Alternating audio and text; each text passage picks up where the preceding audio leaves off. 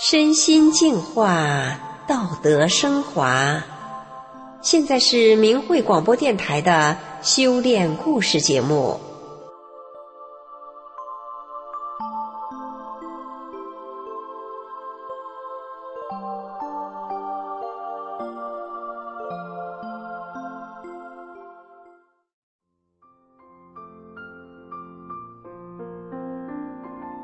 俗话说。江山易改，本性难移。我们今天故事的主人公是个从小就好勇斗狠、整天打架的假小子。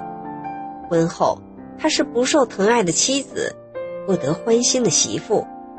本来打算生下孩子就离婚的他，命运却不顺他的意，又给他一个逆境。没想到他却因此因祸得福。他整个人发生了巨变。下面就让我们一起来听听他的故事。我是一九六九年出生的，从上小学开始我就常常打架。虽然我又瘦又小，又是个女孩，但我打架从不怯场，也从不手软，更从来没有输过。因为什么砖头、石头、木棒，能用得上的都是我的武器。对人拳打脚踢是常态，骂人更是张口就来。那时，无论父母怎么打骂，我从来不哭不躲不求饶，更不认错，直到父母打累了住手为止。上了初中，我打架打得更凶了，经常是我一个人打一群人。大人们经常带着被我打哭的孩子来我家告状，他们走后。父母自然又是对我一顿痛打，但我不是一个只懂得逞凶斗狠的人。我喜欢看书，《西游记》《红楼梦》《三国演义》《封神演义》，什么书我都看。因为我从小心里就一直有个疑问：人为什么要死呢？人死了去哪里了？那时候谁家有人去世了，我都会跟着送葬的人一起哭。为人生命的短暂而伤心。高中毕业之后，我没能继续升学，在家待着。农村女孩一般二十岁就嫁人了。一九九三年，我二十五岁了，还没成家。多次相亲，我都看不上对方。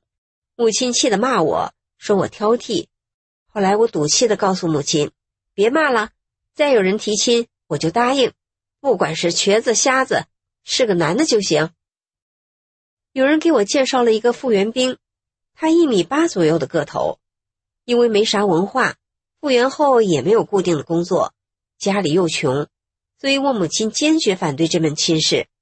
男方的母亲也不喜欢我心直口快的性格，也不同意。尽管如此，三个月后我们还是结婚了。婚后我才知道，原来丈夫每天就是赌博混日子。婆婆家只有两间平房，家里还有公公婆婆和未婚的小姑子，我们就住到了丈夫的大哥家。结婚后，丈夫天天都出去赌钱。结婚时，我母亲给了我四百元钱，婚后第二天就被他骗去输掉了。丈夫赢钱的时候就买一些吃的，输了就空手而归。婚后不久，我怀孕了，但我想吃点水果都很难。因为丈夫不喜欢吃水果，她就不买水果。丈夫在家也不和我多说话，我问他啥，他都不吱声。我话说不到三句，他就烦了，说我磨叽。丈夫有时在外面过夜，回来不允许我问，家里啥事他都不管，每天回家都要喝白酒。我在家里过得咋样，他不闻不问。而我的婆婆呢？她在外人眼里啊，是个满脸微笑、谁家有事都帮忙、能说会道的人。但是婆婆一见到我，她的笑脸就凝固了。我去婆婆家时，要是家中有外人，婆婆会笑呵呵的和我说两句话，还会跟别人夸一下我，孝顺呀、听话呀。可是，在我丈夫面前，婆婆总是说我不好，导致丈夫时常跟我吵架。我因此怨恨婆婆，就不去婆婆家了。我娘家与婆家相距六十公里，我母亲偶尔会来看我，但是我心中的苦不能告诉她。我婆婆老说我不听话，说我啥活也不干，也不上班。后来，索性我也破罐子破摔，真的啥也不干。最后，丈夫跟我商量决定，好聚好散，孩子出生后就离婚，生男孩留给他，生女孩我带走。所以，在这个人生地不熟、连个说话的人也没有的婆家，我被压抑的快疯了，就只等着孩子出生后离开这里。一九九五年，女儿满一周岁时，我和丈夫决定隔天就去办离婚。第二天早上，邻居因为胸闷、后背疼、喘气费劲，让丈夫带她去结合医院拍片查查。丈夫的舅舅当时在结核病院上班。拍片不用花钱，所以他俩都做了检查，结果邻居没病，丈夫却被查出得了结核病。丈夫从医院回来就耷拉脑袋了。这种情况下，我决定让丈夫先治病，病好以后再离婚。结核病人每天要吃药，药刺激肝和肾，所以必须吃好的来减轻药物对体内器官的刺激。可家里穷的叮当响，哪有钱买好吃的呀？于是我决定出去工作。我打算让婆婆在我上班时帮忙带孩子，可婆婆坚决不干。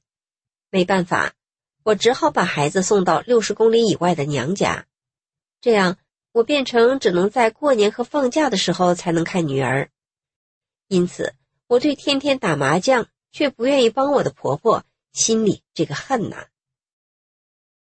我去一个批发商场卖鞋，每个月六百元的工资，中午还得自己买饭吃，工作时间从早上六点半到晚上五点半，很辛苦。为了省钱，我不坐公车，丈夫弄来一辆旧的自行车，我每天骑着它去上班。那几年夏天的雨水特别多，下雨时披着雨披，身上都是湿透的，又冷又饿。冬天地面上结冰，骑车容易摔倒。我身上摔的青一块紫一块是常事。中午吃饭我只是凑合，买五毛钱的咸菜，一元钱的花卷。那时我经常吃花卷，因为花卷里有油，吃起来比馒头能经得住饿。每个月我给自己留一百元吃饭，给丈夫五百元，让他买自己喜欢吃的，这让我丈夫很感动。我在商场卖货，骂人是常事，根本憋不住，有时还会跟顾客打起来。一九九七年的一天早上，我擦完鞋柜上的鞋，看到对面服务员正在看书，因为我从小就喜欢看书，就向他借，没想到他说：“这书你看不了。”我问：“为啥？”他说：“你整天又发脾气又骂人的。”这是修佛的书，你能看得进去吗？我说，我家三代人都信佛，借给我看看。可他说啥也不借给我。第二天早上，我擦完鞋、洗完手，就跳到他的柜台里去抢那本书。我告诉他，今天书给我看也就罢了，不给我看，谁也别想看。他赶紧说：“给你看，给你看，你好好看看。”看完了，你要不信，千万别骂呀，对你不好。我说，拿来吧，我不骂。我一看，书名是《法轮功》，书的页数不多，再加上早上没有客人来，一上午我就看完了。我把书还给他，告诉他，这书太好了，我也想练法轮功。他说，你天天骂人怎么练啊？我说。改呀，我一定改。从那天起，我连续九天晚上下班后都去他家，看了法轮功师傅的讲法录影，学会了五套功法，还得到了《法轮功》这本书。通过读书看录影，我明白了，德是个好东西，修炼长功全靠它。在服务行业工作时，打架骂人都会给人家德。就连瞪人一眼都失德，所以就得改掉这些坏毛病。刚修炼不久，有一天早上，我才擦完鞋，一个男顾客站在柜台前，我急忙热情的招呼，因为服务行业对早上开张是很在意的，如果一早上第一双鞋卖得快，卖得顺利，一天都会顺利。结果这个顾客把我家男鞋十多个款式都试了一遍，忙活了半天，他没买。一声不吭的就走了。他走后，别的服务员在我身边添油加醋的说：“一瞅这个人呐，就不像真心买鞋的，连一句话都没有。他就是来折腾你的。”这时，他们都在等着看我怎么大骂这个顾客呢。可是，我望着柜台里扔了一地的鞋和鞋盒子，我居然没有生气，赶快收拾整理这乱糟糟的一摊。在以前，别说骂了。弄不好我还会动手呢，但这次其他服务员所期待的一场好戏，竟然没有上演。那时我常常想，这法轮大法太神奇了，父母打了我那么多年，都没让我改变。修炼大法后，我说变就变了，坚决不骂人、不打架了，整个人焕然一新，真有一种又活过来的感觉。开始修炼后，我也知道了，作为修炼人，对谁都得好。大法师父还讲了，作为一个女人要温柔，女人应该多关心和理解自己的丈夫。我开始关心理解丈夫，我的丈夫也变了，在家开始干活了，每天布置把房间收拾得干干净净。后来他甚至自己洗衣服、擦地、买菜、做饭等，啥活都干。而且没多久，丈夫的病也彻底好了，还当上了村里的电工。而我的婆婆虽然对我依旧，但我也不计较了。我不生气，还会给她买水果，偶尔做点好吃的送过去。慢慢的，婆婆脸上的笑容也越来越多了。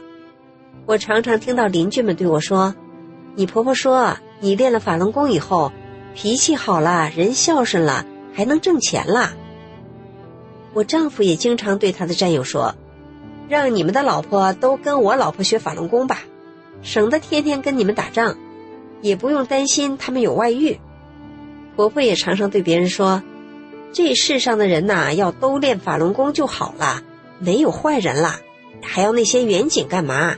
都没有用了。”但是修炼要修心性，也有不容易的时候。有一天，我和丈夫正在吃饭。不知怎么回事，丈夫突然抬手就打了我两个嘴巴子，我莫名其妙，当下就哭着跑了出去。我想着，自己从小到大从来都是我打别人，这修炼了，有人敢打我了，我越想心里越难受。但我记得《法轮功》这书里说，修炼人要忍，我心想，这修炼也太难了。无缘无故的挨了两个嘴巴子，还得忍着，怎么办呢？回去我也打他两下子，出出气。不行啊！师傅说练功人不能打人，我既然还想修，那就忍了吧。于是我咬咬牙，对自己说：“忍住，一定得修到底。”我擦擦眼泪，又回屋去收拾桌子。事后，丈夫对我说。他也不知道自己为什么打我，打我的时候自己都不知道怎么下的手。我心想，这不是跟大法师傅书里举过的例子一样吗？原来是大法师傅考验我，看我是不是真正的提高心性，改变自己呢。有一天，丈夫问我是否愿意赡养老人，和老人同住，我高兴的答应了。我们与公公婆婆归伙后，家里的花销。大部分都是我们出的。自那以后，丈夫的二哥几乎每天早上都来吃饭。二哥开车拉脚，每天也有一定的收入，但他来吃饭从来不买任何东西，不花一分钱。每次吃饭的时候还要训我：“今天菜不好吃了，咸了，淡了，酱油多了，菜的颜色差劲儿，饭太软了，汤太淡了，这菜切的不好看。”吃起来不入味儿。婆婆问二哥：“为啥不在自己家里吃饭？她说：“来这里吃饭是给我们面子。”婆婆向二哥要养老费，一个月三十元，她不给。婆婆有两亩菜地，早先曾打算给我们盖个房子，种点菜过日子，但是二哥天天找婆婆要这块地，软磨硬泡，软硬兼施。婆婆和我们商量后，把这块地给了他。二哥想在地里多盖一些房子，等到政府或开发商占地拆迁时，能得到很多补偿。但是因为二哥手里没有钱，便公开对别人说：“谁到他地里盖房，等到占地以后，补偿的钱一家一半。”可是没有人搭理二哥。丈夫看二哥太没面子，就拿出家里所有的钱，在那块地盖了个大棚、车库，还有房子。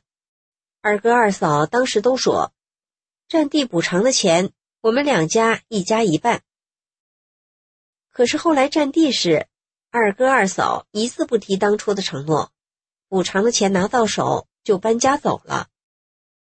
我们原本盘算着拿到补偿款换个楼房，再给孩子买个车，把剩下的钱一存，月月花银行利息就够生活费了，吃喝不愁，还不用打工了，多好！二哥二嫂不守承诺走了，我和丈夫都气得不行，真是既失望又痛苦。但是我知道自己是修炼人，得放下这个利益之心。我劝丈夫，不是咱们的财，咱们不要了，只要咱一家人平安健康就行了。但是，其实那些天我的心也是翻江倒海的。我花了一年的时间，才真正的放下了这几十万、上百万的利益。我发自内心的不在意了。这些都是我真实的经历，您听了我的经历，一定很惊讶我的变化吧？别说您，我自己都时常感叹大法的神奇。父母打了我那么多年，都没能让我改变。修炼大法后，我竟然发生了脱胎换骨的变化。听众朋友，如果您想了解为什么法轮大法有这样的威力，能改变人。您不妨亲自阅读《转法轮》这本书，一探究竟。今天的故事就到这里了，谢谢您的收听。